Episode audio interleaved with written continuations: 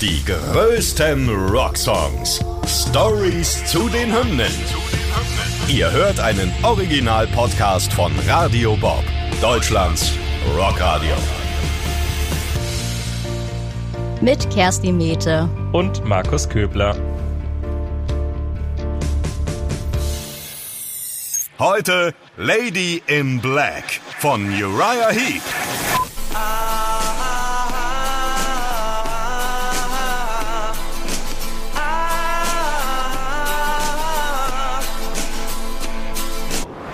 Ja, heute behandeln wir mal einen akustischen Folksong. Eher untypisch für diese Podcast-Reihe, Kerstin, aber auch vor allem untypisch für Uriah Heep. Die haben ja sonst eher ne, mit harten E-Gitarren überzeugt, mit der ne, klassischen Hammond-Orgel und vor allem den kraftvollen Gesangslinien von ihrem Sänger.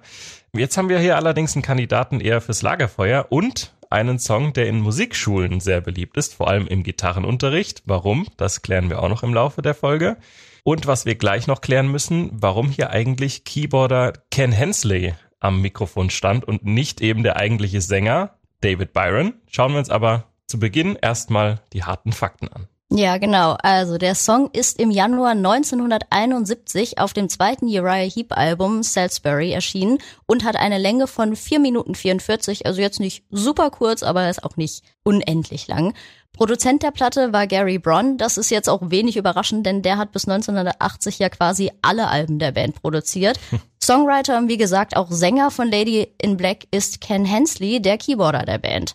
Ja, und die restliche Besetzung sah wie folgt aus. An der Gitarre hatten wir Mick Box, am Bass Paul Newton und am Schlagzeug Keith Baker. Ja, und damit wir den Song zeitlich erstmal richtig einordnen können, schauen wir uns erstmal die zu dem Zeitpunkt noch gar nicht so alte Geschichte von Uriah Heep an. Die haben sich nämlich erst zwei Jahre vorher, also 1969, gegründet und zwar von David Byron, Paul Newton und Mick Box.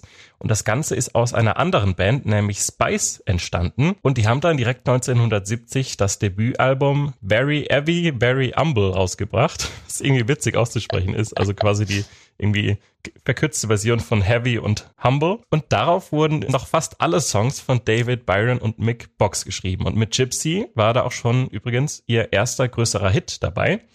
Das zweite Album, Salisbury, ging dann aber schon mehr in Richtung Progressive Rock und hat mit dem Titeltrack sogar eine 16 Minuten lange Nummer mit Orchester drauf, also wirklich sehr progressiv. Mhm. Und ähm, insgesamt hat hier Ken Hensley eben schon deutlich mehr mitgemischt. Er war tatsächlich an allen sechs Songs auf der Platte beteiligt und drei davon kamen vollständig von ihm, unter anderem eben Lady in Black. Und deshalb schauen wir uns auch direkt mal an, wie dieser Titel genau entstanden ist. Wir schreiben das Jahr 1970, es ist Herbst und Uriah Heep sind mit ihrem Debütalbum in England unterwegs, waren also auf Tour und haben da in einem Bed and Breakfast übernachtet. Ne? Für Hotels hatten sie damals noch nicht genug Geld. Tourbusse weiß ich gar nicht, ob sowas damals schon gab. Jedenfalls haben sie da im Bed and Breakfast übernachtet und es kommt eines Sonntagmorgens zu einer Begegnung, wobei Begegnung eigentlich schon fast zu viel gesagt ist. Ja, genau, du sagst es. Also du hast es jetzt schon so schön umschrieben. Wir sind in England, Bed and Breakfast. Also so, wir haben so eine richtig tolle Atmosphäre. Und ja, da schaut Ken Hensley einfach morgens aus seinem Zimmerfenster und auf der Straße ist eine schwarz gekleidete Frau zu sehen, deren lange Haare im Wind geweht haben. Also wir haben hier so richtig schön eine poetische Situation quasi. Und wenn wir da jetzt auch einfach mal in die erste Strophe vom Song reinschauen, She came to me one morning, one lonely Sunday morning, her long hair flowing in the midwinter wind. Also genau diese Situation wird hier quasi beschrieben. Und der Lonely Morning war zwar streng genommen frei erfunden, denn Ken Hensley hatte seine Freundin mit dabei. aber ja, gut, er sagt, es klang so halt besser. Ist ja auch künstlerische Freiheit einfach. Ja. Und sein Zitat dazu ist, Frauen haben dann mehr Mitleid mit mir. ja gut, alles klar. Weiß ich jetzt nicht, ob das so stimmt, aber gut. Ja, ja Wenn es funktioniert. Erfahrung. Genau, vielleicht, vielleicht war ja. er ja erfolgreich mit. Und wie das dann so bei Musikern auf Tour ist, hat er natürlich seine Gitarre mit auf dem Zimmer, hat sie kurzerhand zu sich genommen und einfach mal drauf losgespielt. Und ja, der Text kam ihm dann fast schon eigenständig in den Sinn, wie er mal gesagt hat, ich habe einfach meine stark ausgeprägte Vorstellungskraft mit dieser Vision der Frau allein gelassen und die Lyrics haben sich wie so oft von alleine entwickelt. Ich habe mich einfach davon treiben lassen. Ja, und letztendlich geht der Song dann aber gar nicht weiter um die Begegnung von Hensley mit besagter Frau, sondern handelt von einem einsamen, traurigen Mann, der im Krieg Kämpfe und Zerstörung erlebt hat. Also da sind wir schon auch bei einem Heavy-Thema, aber mhm. passt schon auch zur Stimmung. Ja, und dann bei einem Spaziergang trifft er dann sogar die besagte Lady in Black, die ihm dann Trost spendet und sagt, er soll zuversichtlich sein und an den Frieden glauben. Die Worte Lady in Black, also der Titel selbst, kommt im Song gar nicht vor. Der heißt einfach so, weil es eben mit ihr anfängt. Und dann müssen wir natürlich auch noch über den Refrain sprechen, wobei das eigentlich auch relativ schnell abgetan ist, denn der besteht einfach nur aus zwei Buchstaben A und H und einer Gesangsmelodie. Ja, also ganz einfach gehalten und der Song war vermutlich auch nicht zuletzt deshalb so erfolgreich, denn das kann natürlich jeder mitsingen, egal ob er der englischen Sprache mächtig ist oder nicht. Absolut. Einfach simpel halten und damit quasi die Zielgruppe vergrößern gar nicht so unclever. Jetzt haben wir über den Text und die Entstehungsgeschichte dahinter gesprochen. Kommen wir also mal zum Instrumental des Songs und wie dann alles im Studio letztendlich zusammenkam. Äh, wie gerade erwähnt, ist der Song ja in einem relativ einfachen Setup entstanden. Ken Hensley saß mit seiner Gitarre auf dem Zimmer und der Text kam quasi von alleine zustande. Aber warum ist der Song jetzt gerade so beliebt im Gitarrenunterricht? Am Anfang haben wir es ja schon kurz angesprochen. Ganz einfach, weil er super simpel ist. Er besteht aus nur zwei Akkorden, nämlich A-Moll und G-Dur im Wechsel. Und das sind auch zwei relativ gängige Griffe und dadurch kann man einfach recht früh schon diesen Song komplett lernen. Ja, kann ich bestätigen. War bei mir tatsächlich damals im Gitarrenunterricht nämlich exakt der erste Song, den ich gelernt habe. Ach was. Also äh, von daher kann ich 100 Prozent so unterstreichen. Es, es ist einfach auch ein geiles Gefühl. Du hast die erste Stunde mhm. Gitarrenunterricht, kommst nach Hause und kannst den ersten Song spielen. Ja. Also von daher richtig cool. Ja, wirklich nicht schlecht. Und damals war das sogar so, dass angeblich sogar zwei Gitarrentakes im Studio von den Roadies beziehungsweise irgendwelchen Crewmitgliedern eingespielt wurden, eben weil er so simpel ist. Dann haben sie sich gedacht, nutzen wir doch die Gelegenheit und lassen hier mal ein paar andere ran, die das eben genauso einspielen können.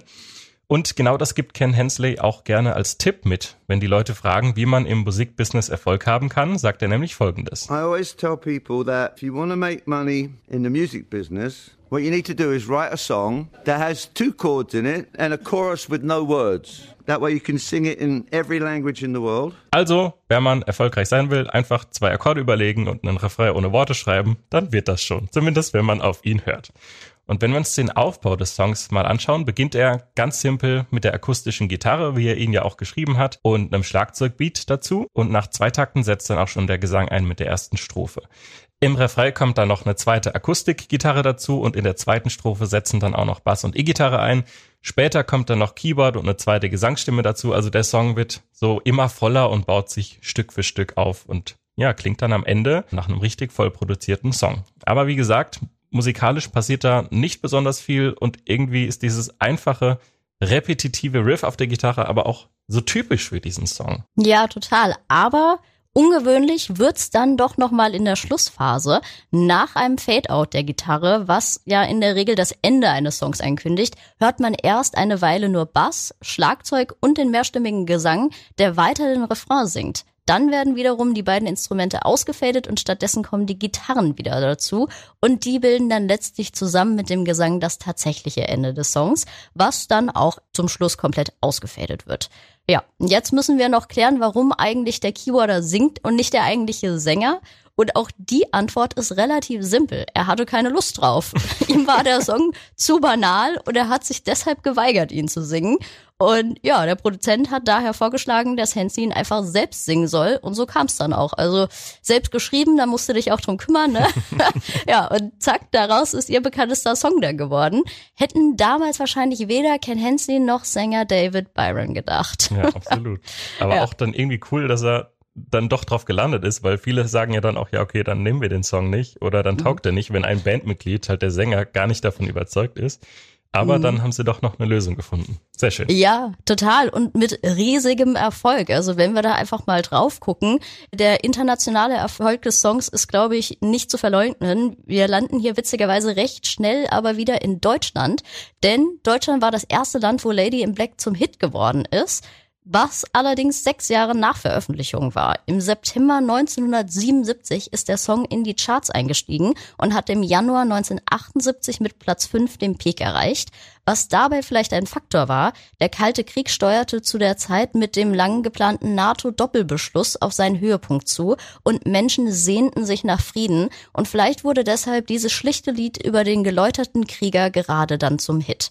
Außerdem landete er in der Schweiz auf Platz 6 und in Finnland auf Rang 16 und mit dem Erfolg hätte selbst Songwriter Ken Hensley nicht gerechnet, wie er selbst zugibt. is a song which I wrote in 1970 in England while I was on tour with Uriah Heep. And I can promise you that after I wrote it, I didn't imagine that I'd be singing it 45 years later. In fact, I didn't imagine I'd be alive 45 years later. But I'm still singing this song and people still love it. Mittlerweile in ganz vielen Ländern zur Hymne geworden. Grund dafür sind sicherlich auch die zahlreichen Coverversionen. Ich übernehme da gerade mal wieder, denn es gibt eine Vielzahl von Coverversionen und da haben wir uns mal ein paar rausgesucht, über die wir sprechen können.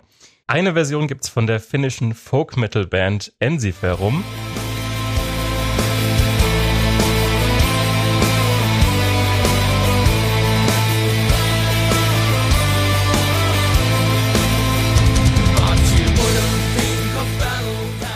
Eigentlich echt geil klingt. Ich finde, der Song eignet sich richtig gut für so düsteren Metal, da er ja auch so diese düstere Stimmung irgendwie sowieso in sich trägt. Also das passt richtig gut zu Metal, finde ich.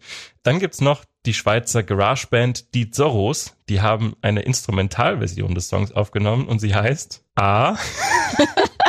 Richtig kreativ, ich lieb's. Einfach, ja, sehr, sehr gut ist. Einfach, wenn man schon keinen Text hat, dann einfach den Text des Refrains als Songtitel nehmen. Dann gibt's noch von einer serbischen Heavy Metal Band eine Coverversion. Der Song wurde in die verschiedensten Sprachen übersetzt. Es gibt eine Version im Stil der gregorianischen Choräle und selbst Ken Hensley hat den Song nochmal auf einer Soloplatte gecovert und gleich mal fast auf die doppelte Songlänge gestreckt. Also sehr vielfältig das alles und zeigt ja auch dieses ganze Potenzial des Songs. Ja, mehr ist mehr, ne? Mehr ist mehr, absolut. ähm, gucken wir uns mal zum Schluss noch ein paar spannende Fakten, ein paar Fun Facts über den Song an.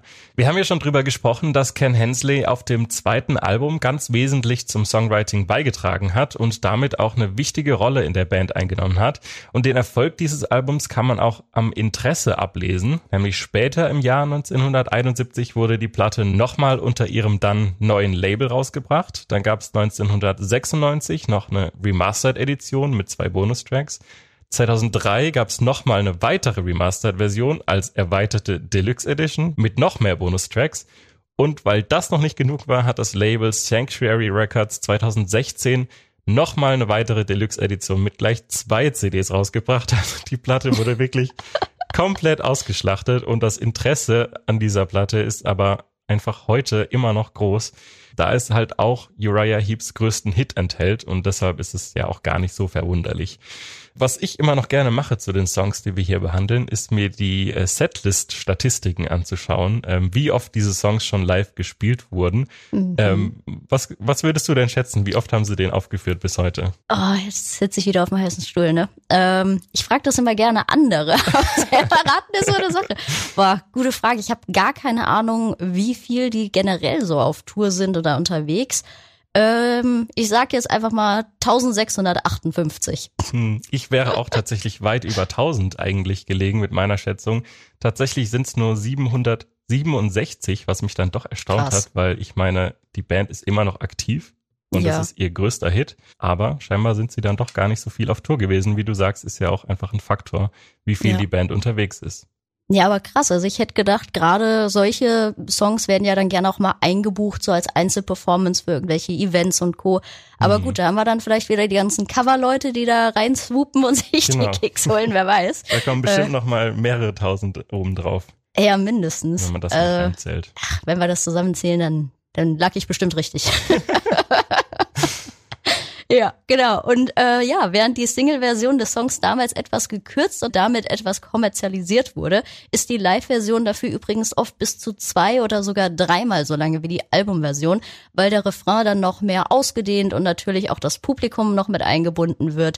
Ne, also wir kennen es äh, vor und zurück und gerade bei dem Refrain mit mhm. dem langen A, da kannst du natürlich äh, sehr entspannt das Ganze dehnen. Es gibt auch eine Live-Version von Hensleys Solo-Projekt in Hamburg. Da geht der Song einfach mal elf Minuten 31.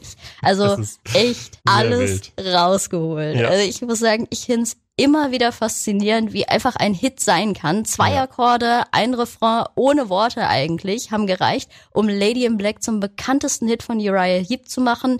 Wir haben es gehört, er ist beliebt bei Gitarrenanfängern, aber eben auch bei den großen Künstlern, die später das Ganze dann nochmal für sich covern. Ich würde sagen, absolut klassische Rockhymne. Die größten Rocksongs. Stories zu den Hymnen. Ihr wollt mehr davon? Bekommt ihr jederzeit in der MyBob-App und überall, wo es Podcasts gibt. Und die geballte Ladung an Rocksongs gibt's nonstop in den über 50 Rockstreams, in der App und auf radiobob.de. Radio Bob. Deutschlands Rockradio.